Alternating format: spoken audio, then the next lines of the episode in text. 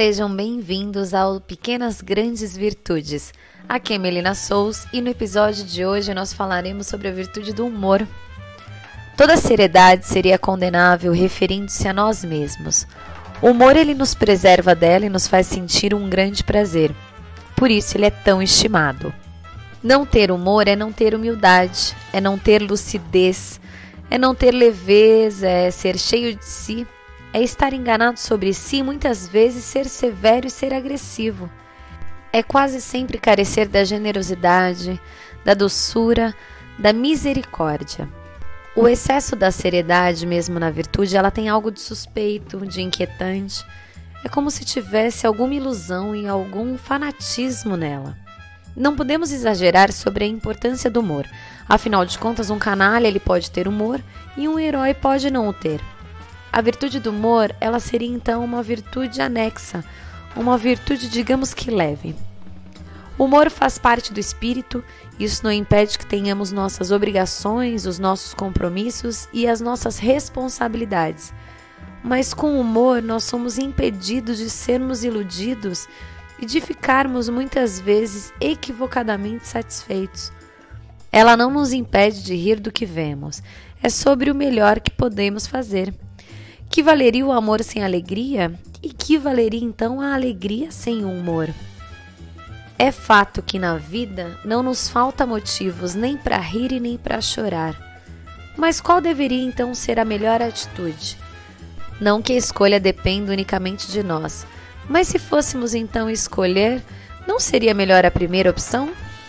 Claro que não, apenas porque é mais agradável rir do que chorar.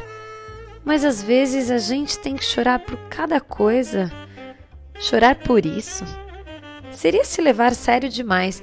Afinal de contas, mais vale rir sobre a nossa própria condição por ser tão ridícula e tão risível do que adianta lamentarmos por sermos tão pouco.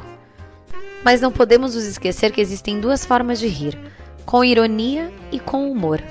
A ironia ela não é uma virtude, ela é uma arma, voltada quase que sempre contra o outro.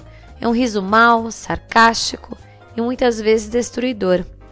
Seria útil quando necessário, afinal de contas, assim são todas as armas. Mas nenhuma arma é sinal de paz e nenhuma ironia é humor. Os humoristas muitas vezes não passam de ironistas e de satiristas, mas os melhores seriam aqueles que conseguem misturar as duas formas, Afinal, que tristeza se pudéssemos rir apenas com a zombaria ao outro. A ironia, ela despreza, ela acusa, ela condena. A ironia é uma seriedade cujos olhos tudo é ridículo. A ironia muitas vezes é pequenez, cujos olhos tudo é tão pequeno. A ironia ela ri do outro, o humor ri de si mesmo. Não que o humorista não deva levar tudo a sério, afinal de contas, o humor não é futileza. Ele apenas se recusa a levar sério demais a si mesmo, em seu riso e a sua angústia. Quando se é fiel a si, o humor conduz à humildade. Não há orgulho sem espírito de seriedade, nem espírito de seriedade sem orgulho. O humor vem para quebrar um do outro. Por isso ele tem que ser tão reflexivo. Podemos gracejar sobre tudo. Podemos gracejar sobre o fracasso, sobre guerra, sobre a morte, sobre o amor, sobre a doença, sobre a tortura, mas é preciso que esse riso acrescente um pouco de alegria, um pouco de doçura, de leveza, a miséria do mundo, e não mais o ódio, mais o sofrimento e mais o desprezo. Podemos rir de tudo, mas não de qualquer maneira. O riso não é tudo e não desculpa nada. O humor ele não substitui a ação e a insensibilidade no que se diz respeito ao sofrimento do outro. É uma falta e ela tem que ser condenável. Mas também tem que ser condenável levar sério demais as suas próprias angústias, suas revoltas e seus sofrimentos. Daí o humor que pode rir de tudo, contanto que ria de si mesmo primeiramente. O humor poderia, por muitas vezes, ser uma conduta de luto, pois trata-se de aceitar aquilo que nos faz sofrer, a ironia fere e o humor cura. A ironia pode nos matar e o humor ajuda a viver. A ironia muitas vezes quer dominar, já o humor ele ele liberta. A ironia é implacável e o humor é misericordioso. A ironia é muitas vezes humilhante e o humor é sempre humilde. O humor não está apenas a serviço da humanidade, ele também vale por si mesmo. Ele transmuta a tristeza e o desespero em alegria. Ele desarma a seriedade, o ódio, a cólera, o ressentimento, o fanatismo e muitas vezes até mesmo a ironia. Rir de si mesmo, mas sem ódio. Ou de tudo, mas apenas quando se faz parte desse tudo e também se aceita. A ironia diz não muitas vezes querendo dizer sim.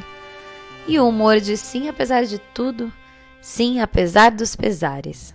Não ridicularizar, não amaldiçoar, mas sim compreender. E se não houver nada para compreender, basta rir, não contra, mas de, mas com mas no humor. Num mundo tão perigoso, uma brincadeira de criança, o melhor então é brincar. Existe coragem no humor e grandeza. Com ele, o eu é libertado de si mesmo. Freud costumava dizer que o humor tem não apenas algo de libertador, mas também algo de sublime e de muito elevado. O humor é uma manifestação de generosidade, Sorrir daquilo que amamos é amá-lo duas vezes. É amar melhor, com mais leveza, mais espírito e mais liberdade. Não há humor com o um mínimo de simpatia. Simpatia na dor, no desamparo, na fragilidade, na angústia, na vaidade, na insignificância universal de tudo. O riso não nasce nem do sentido nem na falta do sentido, ele nasce da passagem de um para outro. O humor é uma explosão de sentido, um processo de permanecer próximo à sua origem ou se aproximar do seu absurdo e se acentuar com isso. Portanto, o humor ele estará sempre nesse brusco movimento entre o sentido e o disparate. Ele não é nem a seriedade nem a frivolidade. É o meio termo totalmente instável. Rimos melhor ou digamos que o humor será mais profundo quando alcançar zonas mais importantes das nossas vidas, fazendo vacilar trechos mais vastos das nossas significações, das nossas crenças, dos nossos valores, digamos que da nossa seriedade. Quando nos interrogamos sobre o sentido e o valor da vida, nós estamos doentes, pois nenhum nem outro existem objetivamente. É aí que o humor manifesta e com que se diverte ao invés de chorar. Cansado do tempo e de sua sucessão sem fim, o humorista se afasta e encontra alívio humorístico em constatar o absurdo. O humor ele não suprime o sentido, pois o humor se supõe que para rir do sentido ele tem que ser mantido. O que o humor faz é relativar, é aliviar, é afastar. Ele fragiliza de forma feliz em relação ao outro e ele nos liberta. O humor é uma desilusão alegre, portanto, ela é duplamente virtuosa. Como desilusão tem a ver com a lucidez, e como alegria tem a ver com o amor. O espírito ele zomba de tudo. Se zomba com o que detesta ou despreza, é ironia. Quando zomba do que se ama e se estima, é humor. E o que eu mais deveria amar e estimar deveria ser eu mesmo. Isso diz o suficiente sobre a grandeza do humor e sobre a sua raridade. Como então ele não seria uma virtude? Obrigada a todos que escutaram até aqui. Lembrando que o próximo episódio será sobre a última virtude, sobre a maior das virtudes, sobre a mais complexa, sobre a mais completa, a virtude do amor. Até lá!